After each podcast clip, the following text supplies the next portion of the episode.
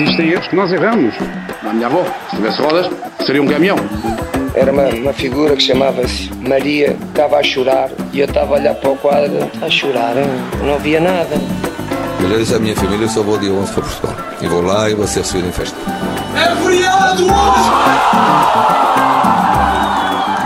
Vocês os três façam um quadrado, é o nome desta rubrica com o Rui Miguel Tovar. Bem-vindo, Rui.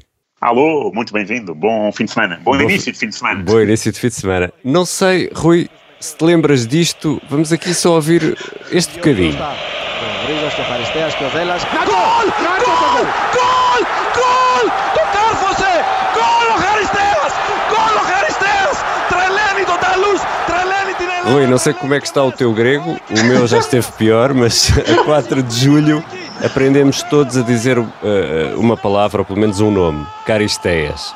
É verdade, Caristeias. De facto, é um dia, é um dia triste uh, no futebol português, uh, por, por, por significar a perda do Europeu 2004, é jogar em casa no Estádio da Luz, e, e, ainda por cima contra uma seleção não tão conhecida como a nossa, em matéria de, de, de nomes, e e também, ainda por cima, porque uh, perdemos com. já tínhamos perdido com a Grécia no arranque desse europeu no Dragão. Exatamente, perdemos 2-1 no jogo inaugural e acabamos a perder 1-0 na final deste europeu 2004, não é? Sim, sim. Mas é, eu, eu, eu, eu, acho, eu acho um fenómeno bastante interessante. Aliás, eu considero o europeu a prova, a prova mais democrática de todas, porque se formos ver bem já ganhou a Checoslováquia, já ganhou a Dinamarca, já ganhou a Grécia, já ganhou Portugal em 2016 e tudo isto uh, são situações surpreendentes.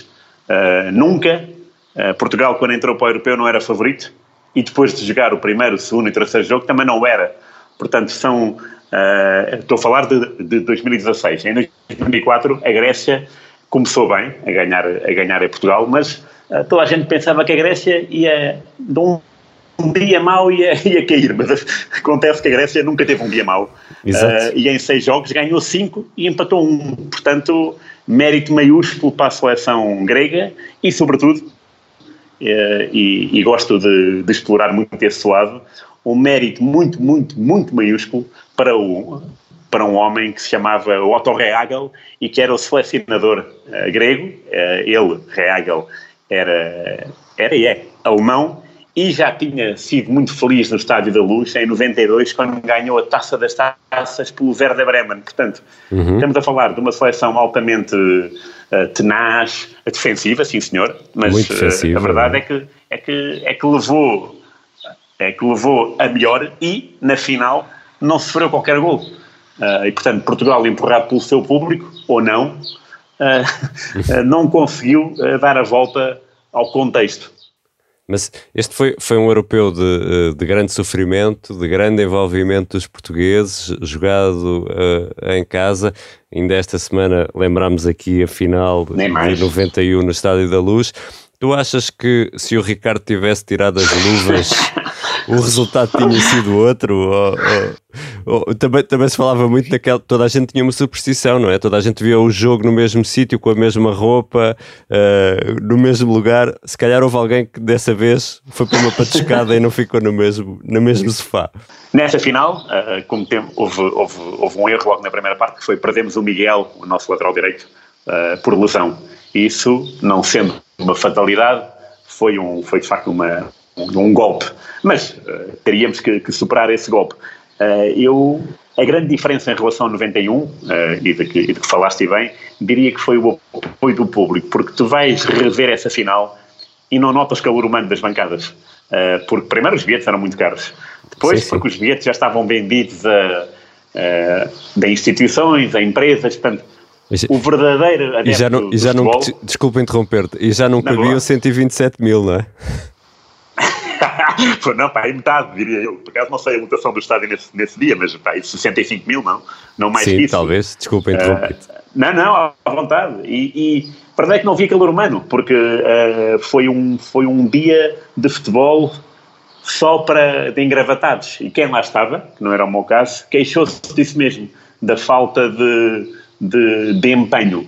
A coisa que, por exemplo, houve e de que maneira nos quartos de final com a Inglaterra. E porquê? Porque estavam lá os ingleses. E os ingleses, de facto, conseguem transmitir uma outra emoção ao futebol. Então, naquele jogo que foi fantástico, uh, um a um no final dos 90 minutos, 2-2 no final do prolongamento, os penaltis, do tal tirar de luvas do Ricardo, como tu disseste muito bem, uh, todo esse envolvimento com adeptos ingleses e os adeptos portugueses ainda atrás dos ingleses, motivou uma festa do futebol, coisa que não existiu com a Grécia. Uhum. A única, o único apontamento foi, de facto, o golo uh, grego numa jogada de bola parada, o que também uh, traz mais memórias, porque normalmente as jogadas de bolas paradas significa que foram estudadas a pente fino, uh, e neste, neste aspecto há um, há, um, há um dado curioso dito pelo Jorge Andrade, que era um dos centrais, o Jorge Andrade era quem tinha ficado marcado o Caristeias, mas antes do jogo o Jorge Andrade falou com o Costinha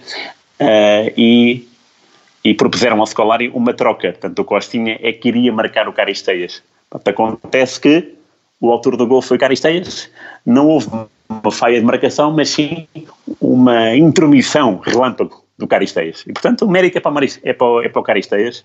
Uh, uh, e, e, o golo, o golo é marcado de cabeça, um, um pontapé de canto e o Caristeias quase que está livre ali na, na pequena área e arremata de cabeça, não é? Sim, sim. Sim, quem está livre está, não é? Exatamente. de facto, o Caristeias estava lá. O Caristeias já tinha marcado um golo importante uh, com a França uh, nos, uh, nos quartos de final, portanto era um homem que tinha queda para, para esse tipo de lances e os gregos tinham, tinham, tinham o seu futebol muito bem delineado. Portanto, nada, nada a dizer, apenas, apenas de aplaudir e, já agora, uh, ir um pouco atrás, no Europeu Sub-18, em, em 1999, na Suécia, Portugal ganhou esse Europeu e, e, e, ganhou com três vitórias e um empate. E o único empate foi, curiosamente, com a Grécia, e quem é que era o avançado? O Caristeias. Mas dessa vez uh, os centrais Tonel, Ricardo Costa e Vasco Faísca não deixaram o Caristeias marcar ao Pedro Albergaria, era o guarda-redes.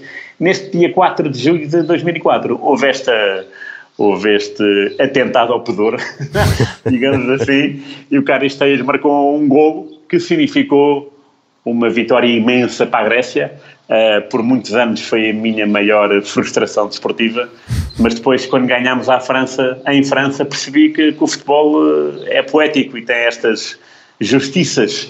Uh, e, e, portanto, agora lido bastante melhor com a vitória grega do que, do que, do que há alguns anos.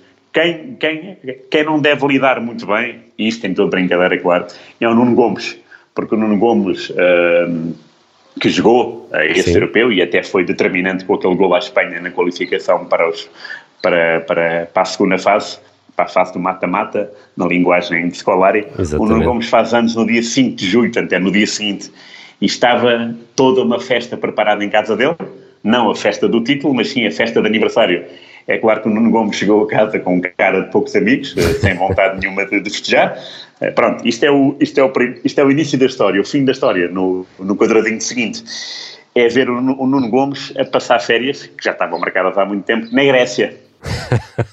Ele foi à Grécia. Foi mais grave ainda, no hotel onde estava hospedado, estava lá mais de metade da seleção grega, que tinha Coitado. ganho um bónus de, pá, como ganharam o campeonato da Europa, venham cá passar férias. Então era o Nuno Gomes a almoçar e a jantar, com o Fissas, com o Caragunis, com o Katsuranis, com o Caristeias, enfim. Uh, se para nós foi difícil, imaginemos para o Nuno Gomes. Ele não merecia, não merecia. não merecia essa. Rui, muito obrigado. Rui Miguel Tavaro, um grande abraço. Vocês os três façam um quadrado. O som que ouvimos no arranque é da televisão grega, tra tragédia grega, como muita gente chamou. A sonorização é da Beatriz Martel Garcia. Eu sou o Ricardo Conceição. Um abraço, Rui. Grande abraço e bom fim de semana desportivo e vá, pessoal. Existem erros que nós erramos. A minha avó, se tivesse rodas, seria um caminhão.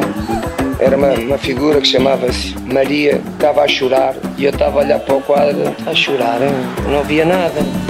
Eu já disse à minha família, eu só vou dia 11 para Portugal. E vou lá e vou ser recebido em festa. É feriado hoje! Obrigada por ter ouvido este podcast. Se gostou, pode subscrevê-lo, pode partilhá-lo e também pode ouvir a Rádio Observador online em 98.7 em Lisboa e em 98.4 no Porto.